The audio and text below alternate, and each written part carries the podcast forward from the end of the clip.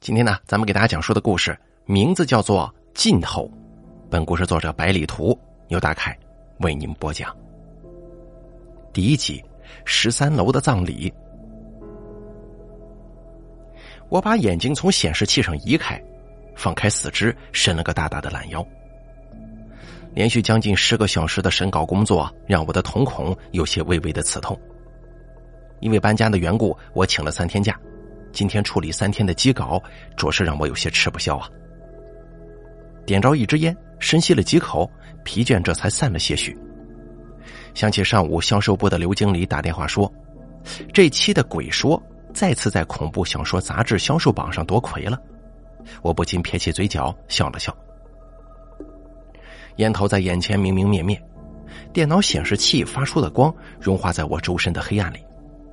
杂志社中已经没人了。静得出奇，我看了看时间，晚上十点半，该收工了呀。我心里想，正要把鼠标移到关机键上，收到新邮件的提醒，在这个时候跳了出来。今天已经安排好了下一期杂志的文稿，这封邮件如果是投稿的话，也得等到下个星期再审，所以我没多迟疑，直接点了一下桌面左下角的菜单键，他他按了几下。可是电脑没有丝毫反应，明显是死机了。想着反正也是要关机，我也懒得去按外置重启键了，直接用最简单、最粗暴的关机方式——拔电源。我抽完最后一口烟，弯下腰去，费劲的拔下电源插头。本以为显示器的荧光会迅速消失在黑暗中，可是，在我的头顶，那道光还在。我抬起头，顿时感觉脊背一凉。电脑没有关闭，收到新邮件的提醒仍旧在屏幕正中倔强的闪烁着红光。我再次弯腰，确认过电源的的确确是被断掉了，但是这台电脑居然是在断电的状态之下运行。屏幕中，鼠标箭头停留在新邮件的提醒上。我手指哆嗦，硬着头皮点开了邮件。这果真是一篇投稿的小说，题目是《十三楼的葬礼》。文章不长，我只用了两分钟就把全稿通读了一遍。确切的说，这并不算是一篇完整的小说，作者用几百字的篇幅，仅是描述了一个令人毛骨悚然的场景。说的是主人公深夜下班之后，独自一人搭乘公司大楼的电梯，轿厢忽然停留在第十三层楼。门自动打开之后，昏黄的烛光照射进来。门外的大厅里是一场死寂无声的葬礼，没有一个前来吊唁的宾客，只有一具遗体摆放在大厅正中。主人公走出电梯，想要看看尸体的模样，可是小说在这里很突兀的结束了，没有前因，没有后果。可是作者细腻的笔触还是让我冷汗直冒。我在小说的结尾处找到了作者的署名，何源。何源，我皱起了眉头，这个名字我有些印象，但是作为编辑，每天要面对很多作者的名字，我实在是记不起曾经在哪儿看到过这个名。正在我沉思之中呢，电脑显示屏忽然黑了，这台诡异的电脑终于闭上了眼睛。第一次有一篇残篇小说让我害怕到如此程度，黑暗中的我好似被恐惧掐住了喉咙，将近窒息。我起身大步走出杂志社，来到电梯前按下按钮，轿厢从七楼升向我所在的二十六楼。叮的一声，门开了，我捂住心口走了进去。昏暗的灯光之下，轿厢内一切正常。可是却不知道为什么，我的心跳越来越快了。电梯开始下降，电子提示屏上的楼层数快速翻动：十六、十五、十四、十三。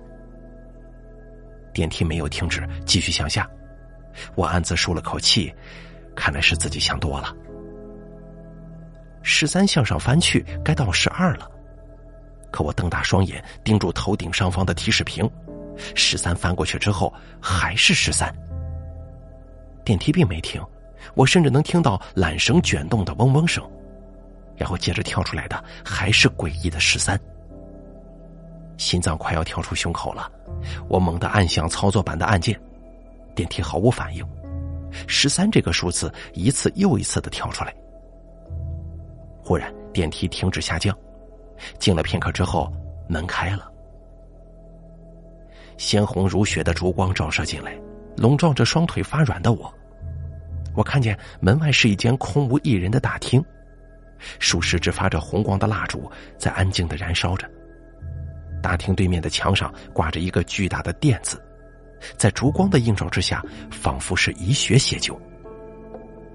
一座木棺摆放在大厅正中央，破烂的花圈围在四周，没有哀乐，这里没有任何声响，就连我自己的心跳声都快听不见了。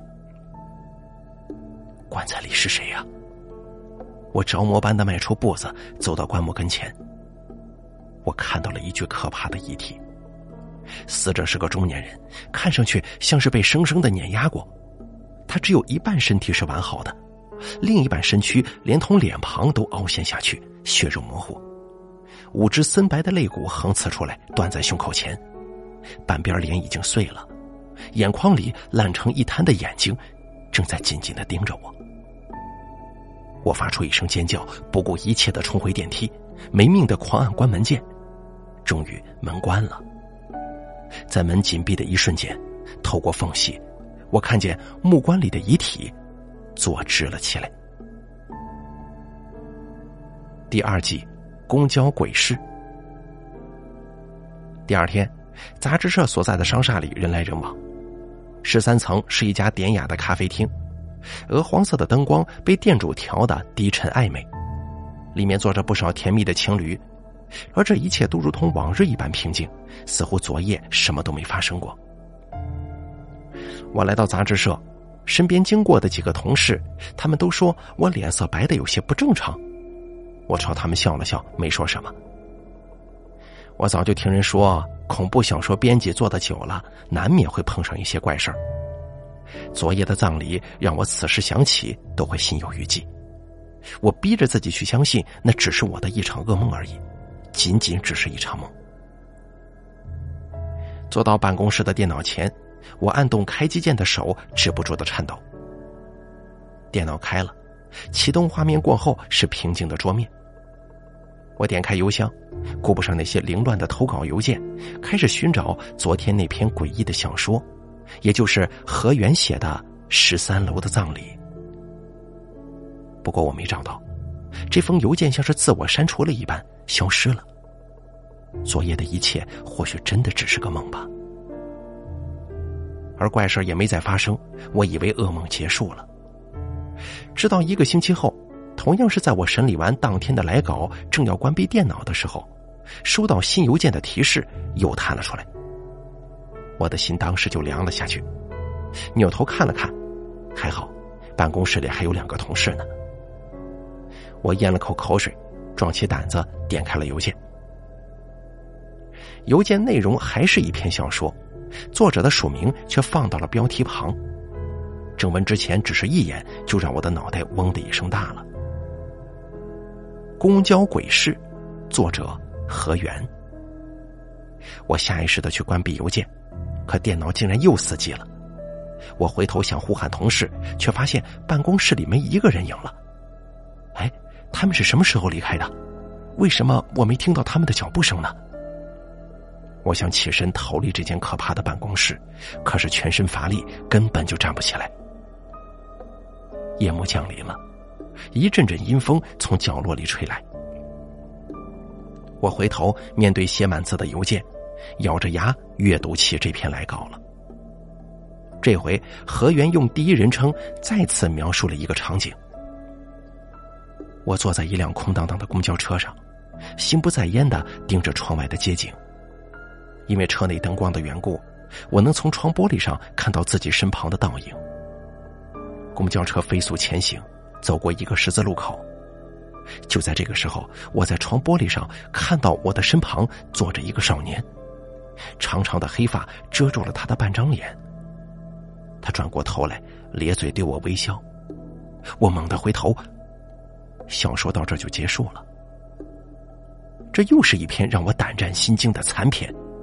身上恢复了些力气，我就赶紧起身奔出杂志社，乘坐电梯来到一楼，走出商厦大门。我这个时候才发现，外面已经是大雨倾盆了。豆大的雨点让我不得不放弃步行回家的打算。正好有一辆开往我家方向的公交车停在不远处的站台边，车上的人还不少呢。我也没想太多，快跑几步冲了上去。车里很是拥挤。淡淡的汗臭味跟嘈杂的谈话声，反倒让我安心了许多。我站在窗边，出神的盯着窗外哗哗的大雨。公交车在雨夜里跑得飞快，哎，有点不对劲儿啊！我四下里望了望，车上每一扇窗都是紧紧闭着的，没留一丝缝隙。那为什么总有一股阴冷冷的风在我的后脖子不停的吹呢？到了一个站点。车里的照明灯亮起，等车子重新出发之后，灯又顺次的暗了下去，冷汗渗出了我的额头，因为唯独我头顶上的这盏灯没有灭，在苍白的灯光之下，我能从身前的玻璃上看到自己身后的情形。人依旧很多，紧紧的挤在我身边，而霎时间，我在床上看到了，就在我的身旁有一个身穿破旧牛仔衣的少年。身体已经被众人挤得极其扭曲，在我看向他的同时，他也转脸看向了我。漆黑的长发遮住他半张脸，有一股阴风吹过，拂开了他脸前的发。我捂住嘴，生怕自己尖叫出声。那张脸如纸一般惨白，没有一丝血色，双眼像是在纸上撕开的两条缝，鼻子处是一个黝黑的洞。他裂开血红的嘴唇，正在对我微笑呢。吱嘎一声，车底骤然传出一声巨响，随之而来的颠簸让车上的乘客倾倒大半。在这个间隙中，我回头，发现那少年已经没了踪影。人们还没反应过来呢，就听到窗外惊呼声响起：“哎呀，司机碾死人了！”第三集，尽头。我必须弄清楚这个河源是谁。三天前，公交车上那场事故以无法解释的结尾告终。司机跳下车之后，没发现车轮下有任何异常，想象中的鲜血跟尸体也没出现。可是街边的十几个行人却都一口咬定，说他们亲眼看到一个人被卷进车轮底下，活活碾死了。甚至还有人打电话找来了市电视台的新闻媒体。可一番折腾下来，也没人能说得清到底怎么回事。电视台也不敢轻易的把这件事情公之于众，因为怕引起恐慌嘛。不过，只有我知道，这跟何源还有他投来的小说有关。所以，眼下我最要紧的事情就是找出何源是谁。我坐在电脑前，打开收件箱。如果我模糊的记忆没出错的话。何源必然是一位曾经给我投过稿的小说作者。我没有删除来件的习惯，很多时候都是任由那些繁杂的稿件跟广告占满我的收件箱空间，再去慢慢收拾。没想到我这一习惯反倒帮了我的大忙了。我按照来稿时间往前一封接着一封的点开收件箱里积得满满当当的邮件。两个小时后，我终于找到了何源第一次投来的小说。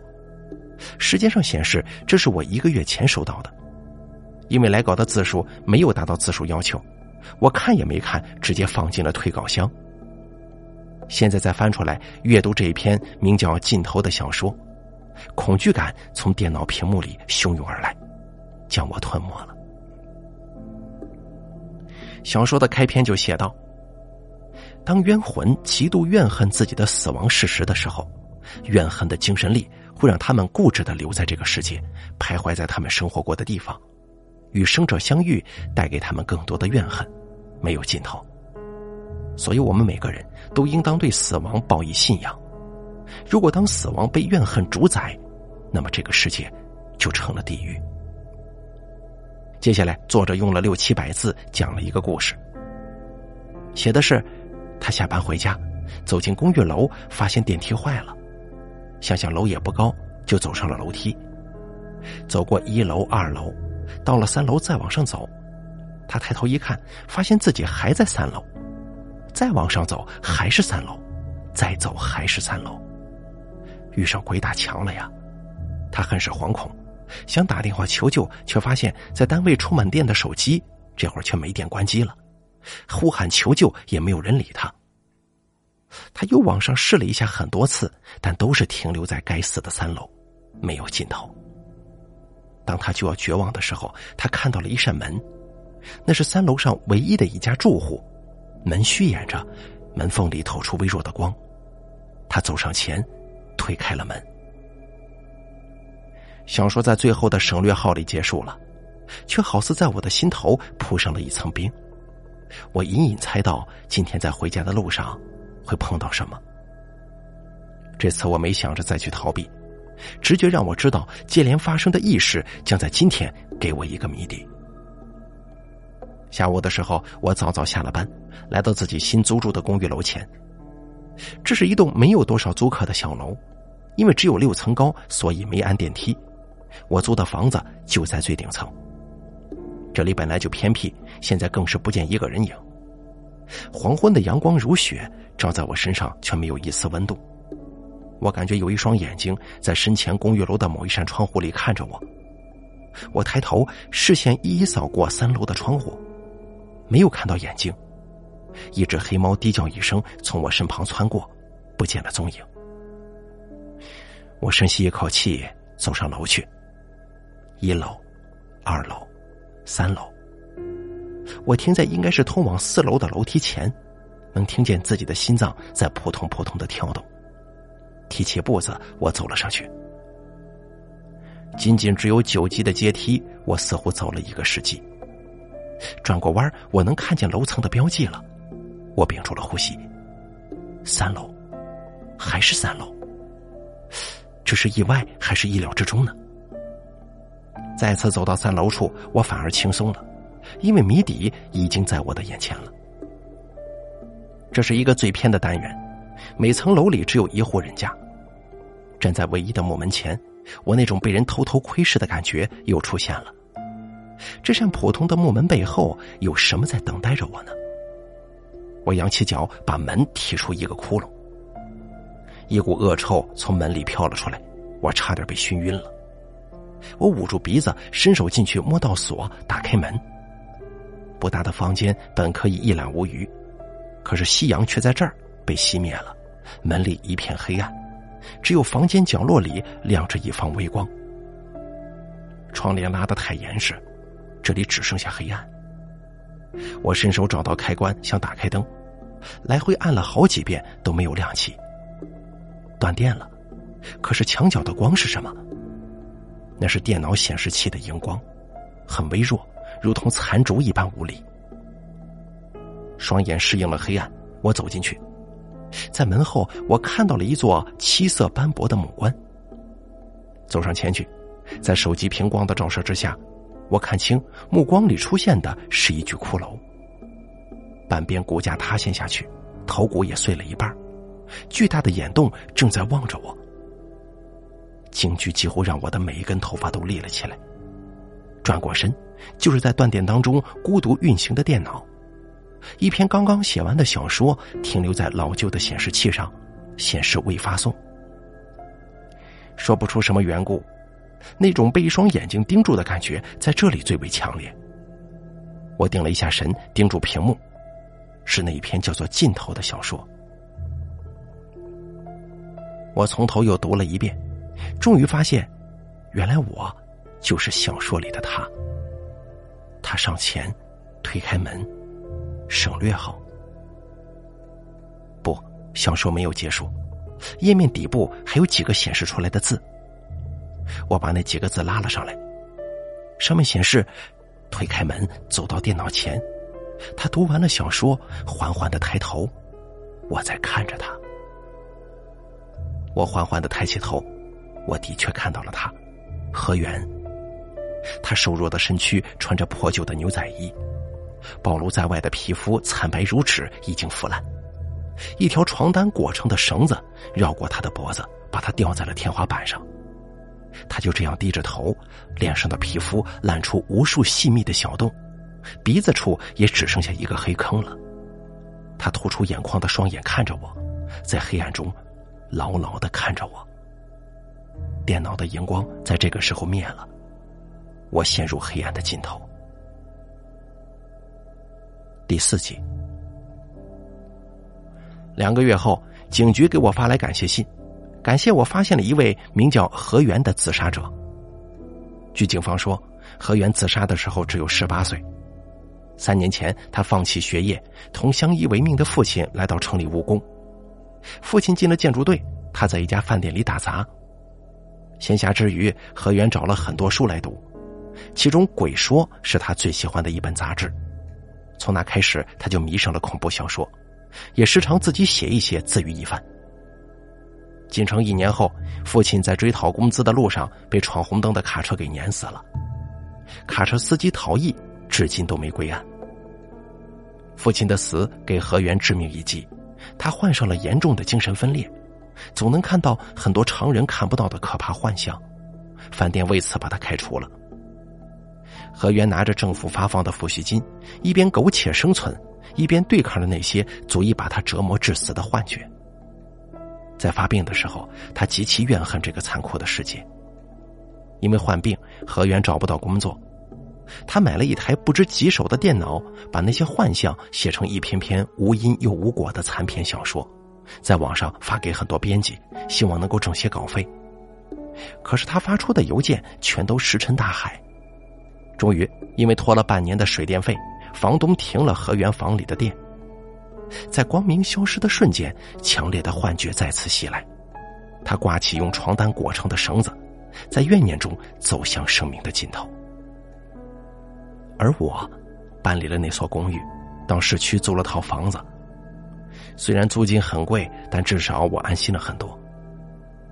搬家的那天，我跟房东聊起了河源，他假装悲伤的说：“何源正常的时候是一个善良的孩子，很孝顺。父亲死后，他做梦都想给父亲办一场体面的葬礼，可是没钱呢，就连埋葬父亲的地方都找不到。他只好把父亲拖回住所，一个人同一具残碎的尸体，就这么住了两年。”半年后，一个雷雨忽来的夏日午后，我坐在杂志社里，刚刚看完一篇自吹自擂的小说。我放下咖啡，毫不犹豫的点击了删除键。室内有些阴暗，同事们都去吃饭了，还没回来。窗外的雨很大，耀眼的闪电一道接着一道。我按亮了台灯，轰隆一声雷响，刚刚亮起的台灯灭了，断电了。办公室里立马暗了下来，可是只有我身前的电脑还亮着。任务栏跳出提示：“收到新邮件。”我倒出一口凉气，手指不自觉的动了动，点开了邮件。邮件里只有一句话：“雷声贯耳，四周暗了下来，只有电脑屏幕还在亮着光。你感觉有人在你身后呼吸。”你感觉有人在你身后看着你，感觉他的目光像生命的尽头一般深不可测。然后，你颤抖着回过了头，我就在你的身后。作者：何源。好了，这篇名叫《尽头的故事》就讲到这儿了。感谢您的收听，咱们下期节目不见不散。